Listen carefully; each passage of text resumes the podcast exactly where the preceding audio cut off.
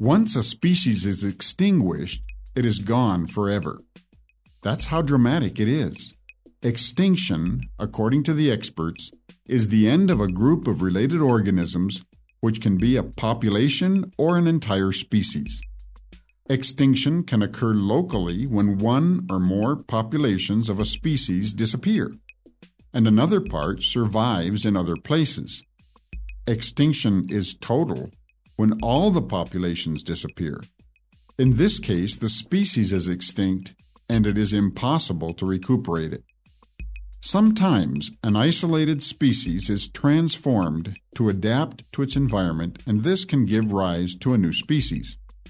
Thus, even though some species disappear, others develop which replace them.